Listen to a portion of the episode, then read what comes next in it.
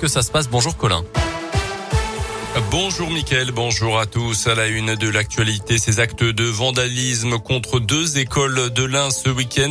D'abord à Trévoux, les 120 élèves de l'école maternelle des Corbettes n'ont pas pu être accueillis hier matin dans leur classe comme d'habitude. Écœurant et insupportable, l'imbécilité n'a plus de limite à réagir sur Facebook la mairie. Du mobilier, des armoires, des couchettes, la peinture destinée aux travaux scolaires, tout a été renversé. Une enquête est en cours pour retrouver le ou les auteurs des faits. La ville appelle des témoins des faits à se signaler auprès de la gendarmerie. Des photos à retrouver sur notre site internet radioscoop.com.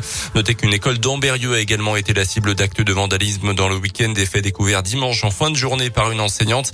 Quatre classes au total ont été fermées hier selon le progrès. Une plainte là aussi déposée par la mairie.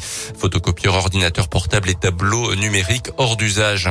Dans le reste de l'actualité, le porte-parole du gouvernement Gabriel Attal appelle au calme et au dialogue, promettant que toute la lumière serait faite sur cette affaire après l'annonce hier soir de la mort d'Ivan Colonna, euh, condamné à la perpétuité pour l'assassinat du préfet de Corse, Claude Erignac, en 98. Le militant indépendantiste était hospitalisé dans un état critique depuis près de trois semaines à Marseille, après avoir été violemment agressé à la prison d'Arles par un co-détenu radicalisé.